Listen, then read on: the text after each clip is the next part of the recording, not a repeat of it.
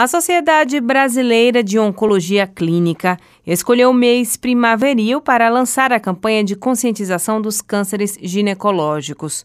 Usando como símbolo uma flor, a instituição destacou em pétalas os cinco cânceres que atingem o aparelho reprodutor feminino. Segundo a oncologista e membro do Comitê de Tumores Ginecológicos da SBOC, Mariana Escarante, por ano, cerca de 30 mil brasileiras são acometidas pela doença.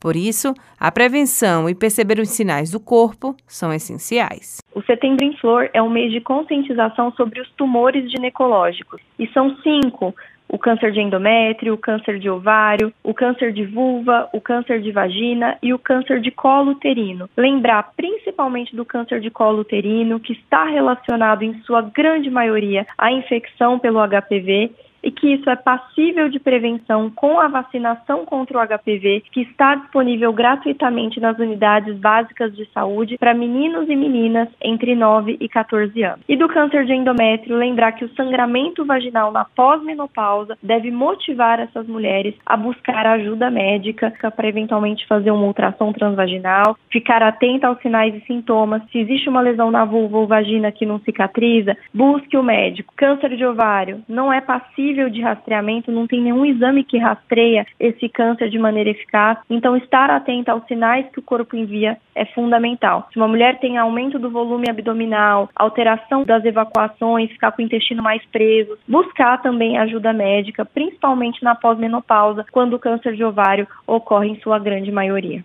Dos cinco tipos de cânceres ginecológicos, o de colo uterino é o mais frequente nas mulheres brasileiras. A especialista reforça a importância da vacinação contra o HPV como uma forma de prevenção mais eficaz. A vacina contra o HPV é fundamental. Ela vai ser capaz de mudar o cenário do câncer de colo uterino no Brasil. Para você ter uma ideia, nos países desenvolvidos em que a vacinação foi incorporada há mais tempo, eles quase não veem casos de câncer de colo de útero. E no Brasil, tristemente, essa neoplasia ainda ocupa a primeira posição entre os tumores ginecológicos. Então, é através da vacinação que nós vamos mudar esse cenário.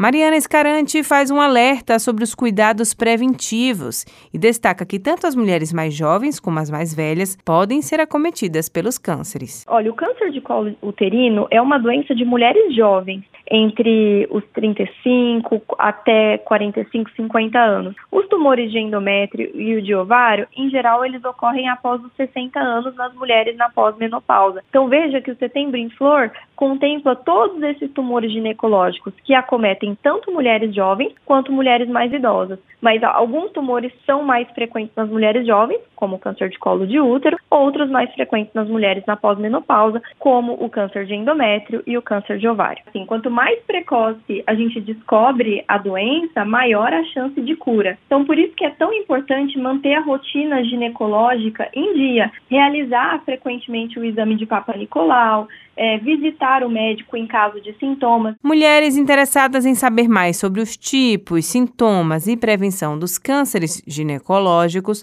podem acessar o site da Sociedade Brasileira de Oncologia Clínica, que é o sboc.org.br. Lise Lobo, para a Educadora FM.